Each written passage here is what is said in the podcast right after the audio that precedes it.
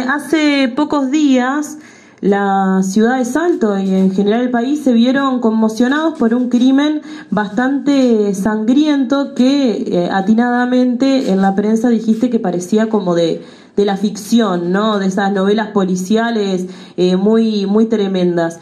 ¿Cómo se procede policialmente para aclarar un asunto de estas características? Bueno, mira, no difiere mucho de, los demás procedimientos para investigar un homicidio o algo. Lo que lo hace particular es la característica de, este hecho, de encontrar una persona de esa forma, totalmente descuartizada, desmembrada, que no es común, ni a nivel de Salto ni a nivel país. O sea, porque si nos ponemos a mirar un poquito cuántos casos puede haber habido en el Uruguay de eso, no sé, pero contados, contados y la verdad que fue muy impactante. Eh, ahora, eso te lleva a que no puede de ninguna manera pasar por alto, en eso hay que trabajar. No quiere decir que otros pasen por alto, pero te quiero decir que esto indigna, esto afecta, afecta a, la policía, afecta a la gente, a la sociedad, a, toda persona que, que está escuchando y viendo lo que está pasando en su ciudad. Entonces, bueno, eso hasta que motiva a los policías y no, no, no, acá vamos arriba y, y bueno, y a trabajar. Y así fue. Acá se trabajó prácticamente sin descanso hasta que se aclaró el hecho. Ahí está. Y volviendo al tema del procedimiento, ¿cómo se logra dar con los asesinos? ¿Por pruebas de ADN? ¿Por, ¿por qué? Bueno, te voy a contar... Eh, si se puede, ¿no? Sí, lo que, lo, lo, que en realidad se puede. En este caso se dio una situación muy particular porque en la mañana, ahí en el lugar del hecho, cerquita del lugar del hecho, se había encontrado una, moto abandonada.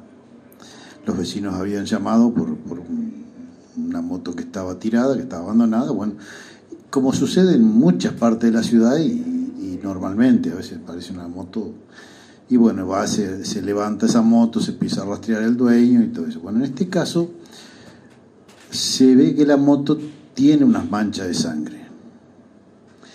Entonces no se hace un levantamiento del vehículo abandonado, no como se hace normalmente, sino que bueno, se procede con científica.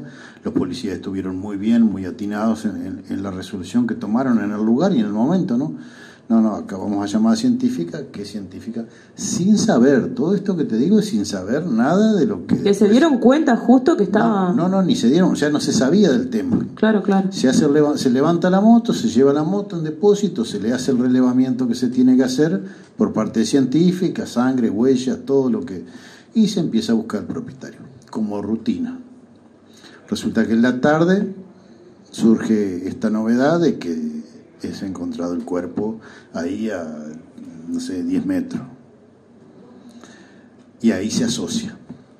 Se asocia la moto que se encontró, que tenía unas manchas de sangre, y ahí se empieza a trabajar.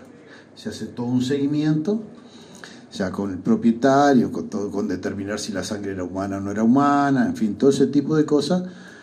Y bueno, está, en la medida que se van cerrando esas etapas de localizar a las personas, se hace el seguimiento de, los, digamos, los pasos de esta persona, bueno, y todo así, y se llega a determinar lo que a la postre fue la detención de, las cuatro personas que estuvieron involucradas. No, pero además hay que decir que por suerte, digo por suerte no, por el trabajo conjunto y, y muy ordenado y muy efectivo que hicieron, pero Suerte que se logró aclarar este episodio porque sería terrible que un episodio así no se pudiera aclarar y no se pudiera dar con los responsables, ¿no? Pensar que esa gente pudiera estar circulando en nuestra ciudad. Sí, sí, aparte digo, eh, sería gravísimo y sería eh, entendible preocupación de la gente porque eh, uno va a empezar a pensar cualquier cosa. ¿Por qué, lo, ¿Por qué lo hicieron? ¿Por qué lo mataron así? que que esto, que droga, que si droga, que no droga, que crimen pasional, lo que fuera. Entonces iban a empezar a, a, hacer especulaciones que, podrían ser acertadas o no, pero iba a empezar ese, ese corrillo que es normal y bueno, se podría haber llegado a, creer muchas cosas, pero bueno, el trabajo... ¿Fue finalmente un problema con drogas?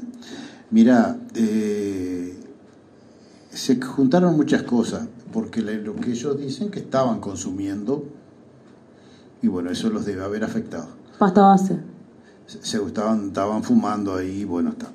Eh, eso es, lo que en definitiva los altera y se, termina peleando, bueno, y, en definitiva, como comentó el fiscal, eh, la muerte se produjo con un varillazo que se le dio se le clavó en la cabeza al, difunto ahí y este y es la causa por la que falleció. Atroz. Sí, y después de eso, bueno, eh, ese proceso que siguió de, de, cortar y de, bueno, tirar las partes que al final estaba en dos lugares diferentes, en dos bolsas, o sea, en dos partes, porque la otra después a las horas la policía siguió buscando, rastrillando, andando y a las 11 de la noche localizaron la, otra parte del cuerpo, ahí las proximidades. Qué terrible debe ser ese trabajo para esa división de la policía que, que si bien está acostumbrada como a lidiar con ciertas cosas terribles, no algo tan así. Esto, es algo totalmente inesperado, algo que impensado, entonces sí afecta, afecta a todo, como lo afecta a la gente que, que piensa, que comenta o que, que, ve que esto está pasando en Salto, bueno, los que intervienen ni que hablar, ¿no? Que, los afecta mucho. Este, pero bueno, ya digo, la policía trabajó de una forma muy prolija, muy profesional y prácticamente sin descanso. Arrancó y hasta que eh, ellos mismos decían, no, no, vamos a seguir con esto, no, no, no después descansamos porque si no, capaz que se pierde el hilo y, bueno, y ahí siguieron, siguieron, siguieron hasta que, bueno, se llegó al punto que se tenía todo, que la fiscalía ya estaba en conocimiento de todo lo que lo que necesitaba y bueno, y ahí fue este, proceder a las formalizaciones después. Ahí está. Em, cambiando un poco de tema, pero no tanto, yendo más a tu opinión sobre determinados asuntos. ¿Qué pasa con este tipo de crímenes que se empiezan a ver con más frecuencia? No digo eh, particularmente este que sucedió, sino crímenes que nos dejan como un poco conmovidos y que quizás Uruguay no estaba tan acostumbrado. ¿Hay algún factor que pienses que es determinante en esta situación donde se agravan cada vez más eh, los delitos? Porque algunos países, digo, están más acostumbrados a, delitos más atroces, lamentablemente, pero acá no, no, estábamos acostumbrados a tanto, ¿no? Nosotros venimos de un periodo que, había muchos homicidios. Ahora como que ha venido descendiendo, pero claro, es, los, homicidios siguen y, obviamente que van a seguir siempre, porque eso obedece a la conducta humana. Esto no es un problema de, que la policía sea buena o sea mala, esto es un problema de la sociedad. El, homicidio es, un delito que es imposible, o sea, no es prevenible de ninguna manera. Generalmente son hechos que surgen a causa de una situación espontánea, o porque se tomaron y se pelearon, y hay que en este caso, bueno, como que estaban drogados y bueno, por ahí se desencadenó una discusión y terminó con esto. Y algunos otros casos, bueno, son sicariatos, otros casos sí son más planificados, pero en definitiva obedece a los comportamientos de la gente, a los comportamientos humanos, una conducta humana. O sea, no depende de una prevención, es imposible prevenir. Los casos de violencia de género, por ejemplo, el femicidio, este, acá en Salto tienen el ejemplo de, que, de una persona que, que mató a su señora y mató al policía que tenía en custodia.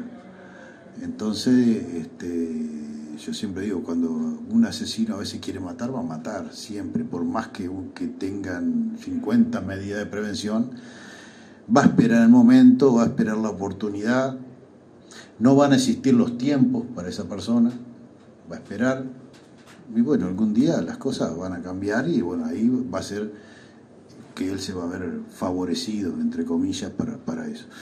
Entonces, bueno, en la medida que la sociedad ha cambiado, tenemos una sociedad más violenta, tenemos el consumo de droga por otro lado, que también afecta la conducta humana, y bueno, todos esos factores son los que en realidad llevan a esta distorsión que, se nota a veces en los homicidios. Claro, eh, en tu experiencia, ¿notás que hay un agravamiento de la conducta criminal? Es decir, que, que se dan más a menudo crímenes eh, un poco más graves o que no estábamos tan acostumbrados a que se dieran?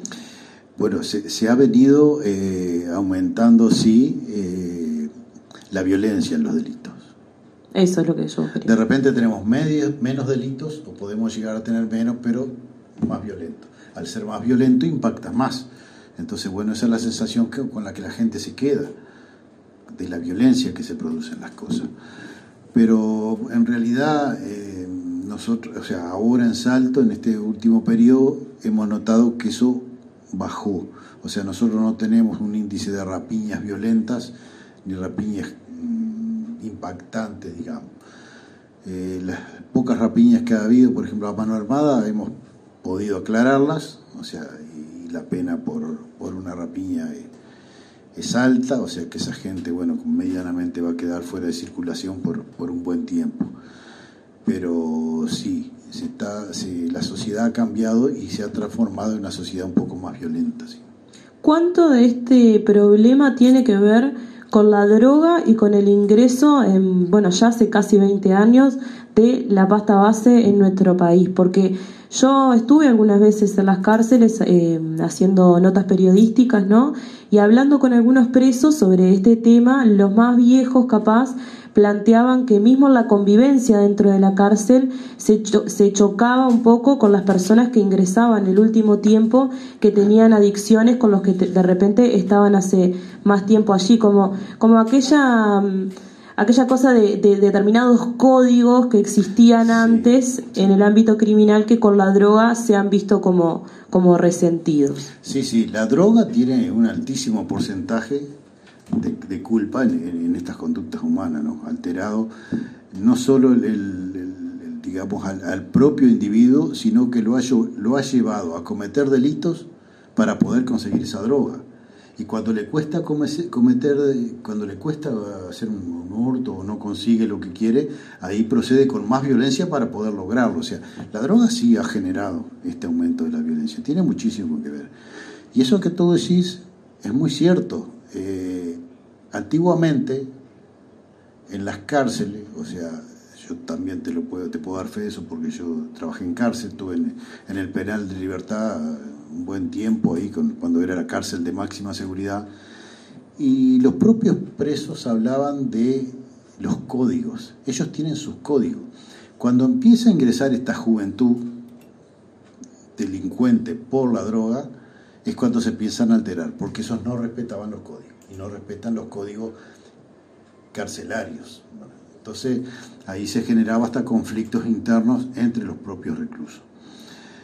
Y, a ellos eh, los afectaba, porque digo, eh, la convivencia, si bien de ellos podía ser de una manera muy especial, siempre respetaban eso. Había códigos, por ejemplo, en las visitas no, no, no, no podía haber problema, nadie podía eh, dirigirse mal al familiar de otro recluso. Y esas cosas fueron cambiando todo. Ahora hay pelea en los salones de visita, hay, cosas esas que, que, ellos mismos decían que eran producto de la influencia de la droga y del ingreso de estas personas que no conocían lo que eran los códigos carcelarios y no los respetaban tampoco, ¿no? Claro, esos códigos también de alguna forma se, se traspasan a la sociedad, ¿no? Una persona que es adicta es como que no, no puede pensar racionalmente, ¿no? Es, bueno, eh, han trascendido muchísimos casos de, de, hijos o sobrinos o familiares en general que roban a su propia familia o son capaces de agredir a su propia familia por, por conseguir droga, ¿no? Sí, eso es cierto. Yo la, otra vuelta lo comentaba, de repente la, la carrera del drogadicto comenzaba así. Primero tenía el dinero y compraba la droga. Después ya no le alcanzaba. Entonces. O empezaba a perder trabajo. le pedía a los padres, bueno, el padre por ahí le daba, hasta que un momento no le daba más. Bueno, cuando no le daba más, empezaba a robarle al padre o a la familia, robaba en la casa.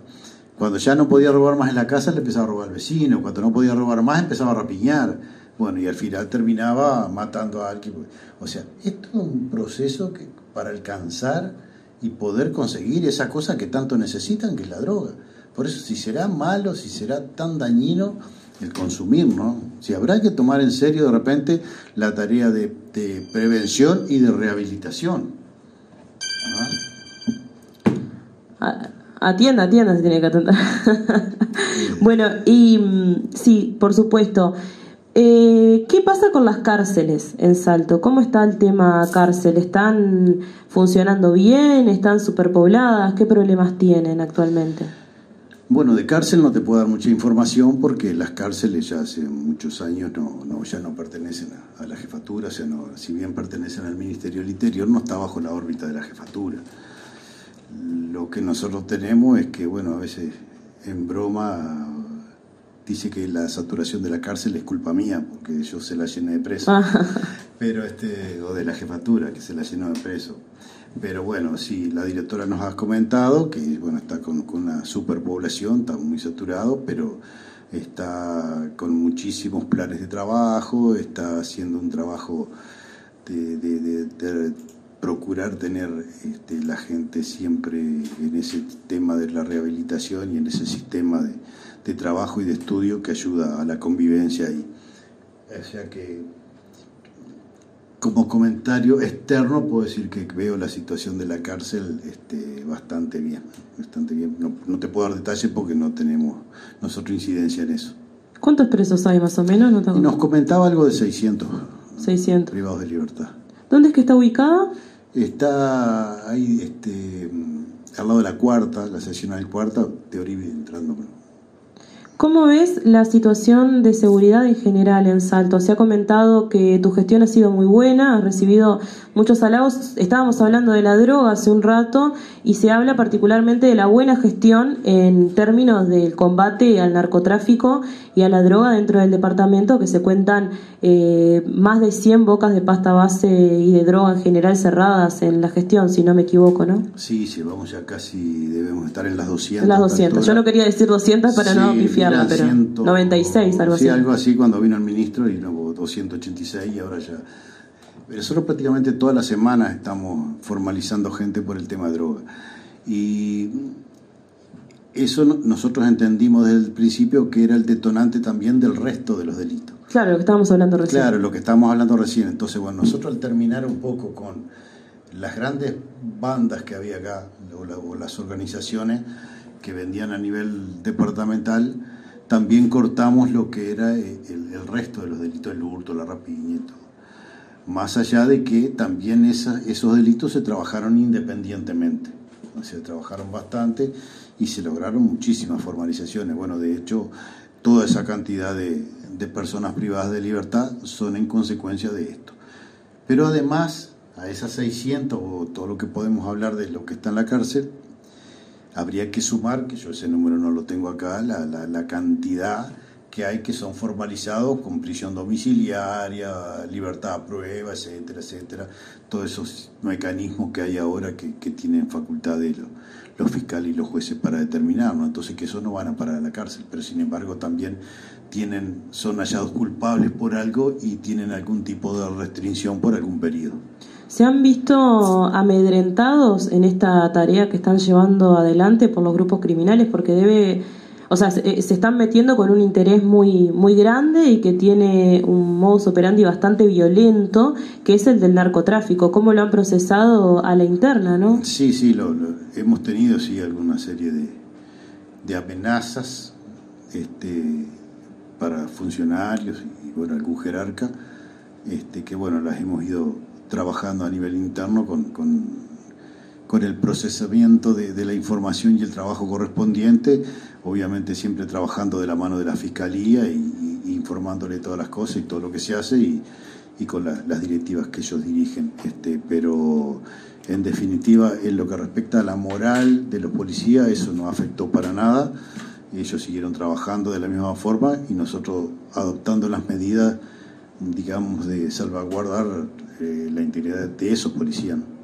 ¿Hay algún barrio en Salto que sea, eh, o alguno o algunos barrios en Salto que son particularmente problemáticos, donde se concentran un mayor número de delitos aquí en el departamento? Sí, hay barrios conflictivos, hay, hay cuatro o cinco barrios conflictivos, pero en realidad se trabajan, a veces tenemos algún, algún tipo de, situación cuando se, se va por algo, algún apedreo, alguna cosa, pero no quiere decir que no sean barrios que no se puede entrar, o sea, la policía puede ir, va a hacer el trabajo que tiene que hacer, a veces con alguna situación particular, pero no siempre tampoco, no, en todas las, no todas las veces ni en todos los casos, pero tenemos sí cuatro o cinco barrios conflictivos. ¿Y allí destinan un número mayor de recursos o es equilibrado en todo el departamento? No, eh, eh, es equilibrado, en general es equilibrado.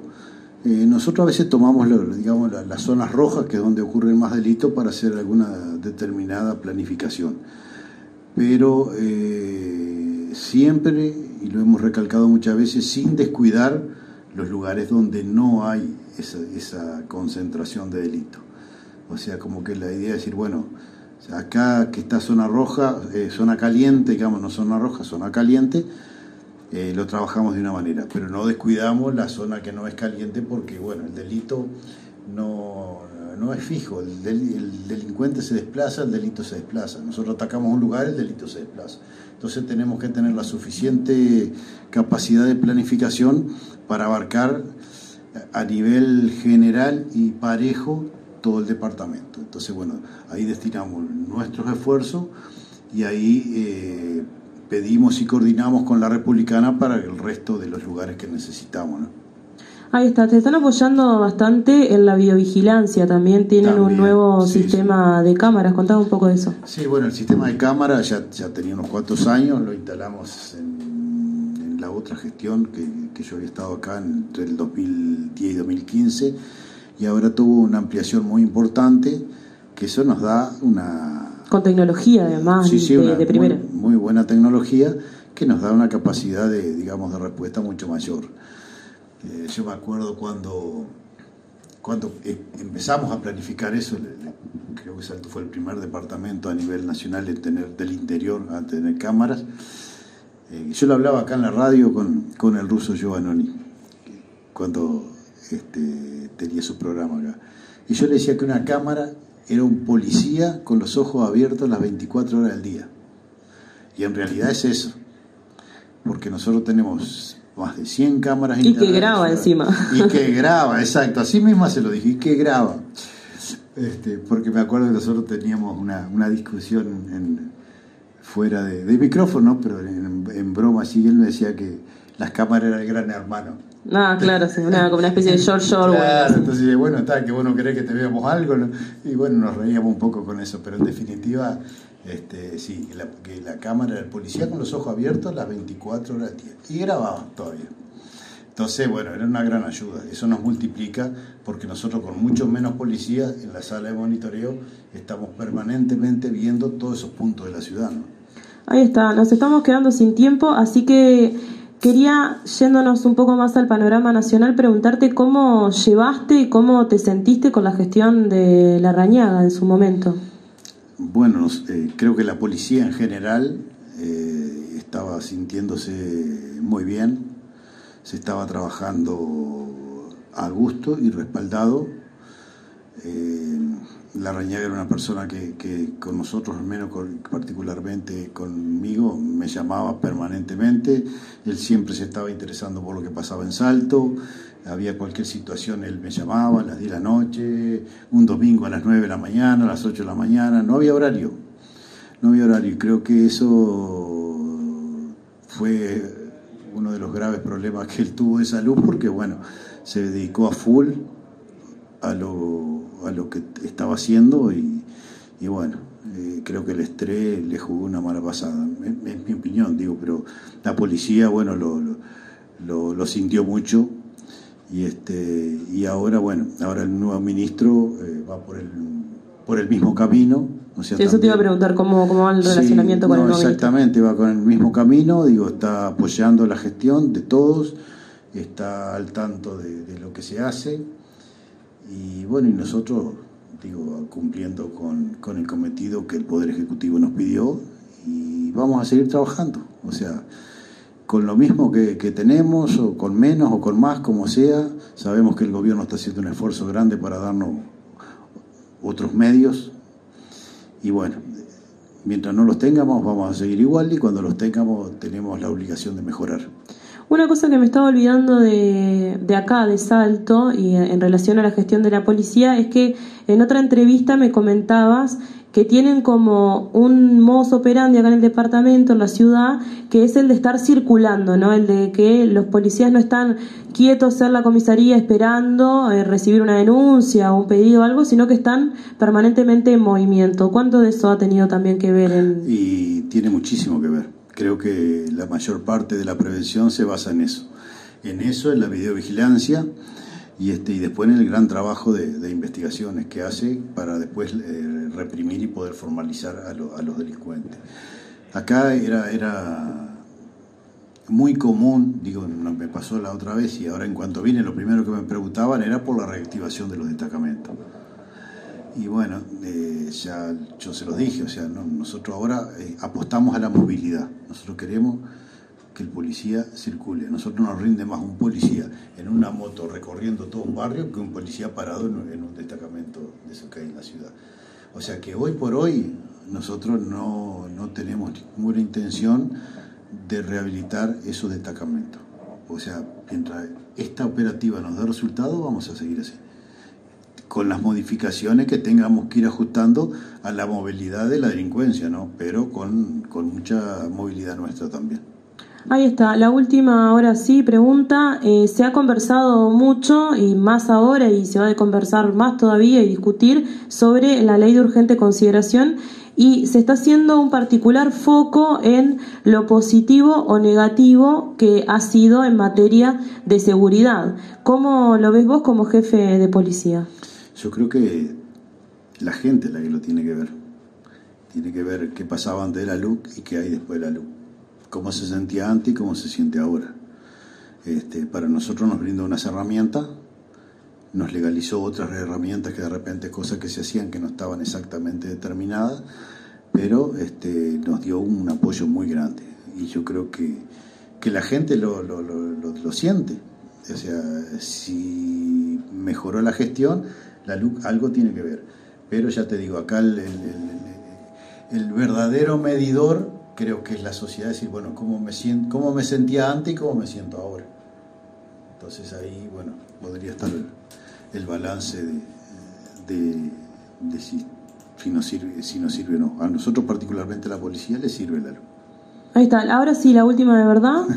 Eh, el 24, ¿qué pasó? ¿Cómo estuvo la, la noche? ¿Cómo estuvo los procedimientos policiales? El 24 en, realidad... ¿Cómo estuvo la gente? Que acá en Salto a veces se descontrolan en las fiestas. Sí, se descontrola y hubo algún, algún descontrol, pero digo, nosotros lo, lo, medimos y bueno, estuvo más tranquilo que un fin de semana. Ah, y eso es un montón, ¿no? Con los fines de semana que han habido en la costa. Por eso, ha habido fines de semana conflictivos. Bueno, la noche del 24 estuvo bastante mejor. También hay que tener en cuenta una cosa, es otro público que sale el 24. Claro, sí por lo menos el, el 60, 70% del público que sale es un público mayor que va a otra cosa, a otro tipo de reunión, a una cena show, o lo que fuera, que no sale el resto del año. O sea, bueno, la juventud es, el, otro porcentaje, que es la que sale todos los fines de semana. Pero digo, eh, en, en conclusión, estuvo bastante tranquila. Bastante tranquilo, más tranquilo que la costa a veces. Ahí está. Bueno, muchísimas gracias, Carlos, por la entrevista. Un gusto haberte tenido en el programa. Muy bien, muchísimas gracias por la invitación y a las órdenes. Gracias.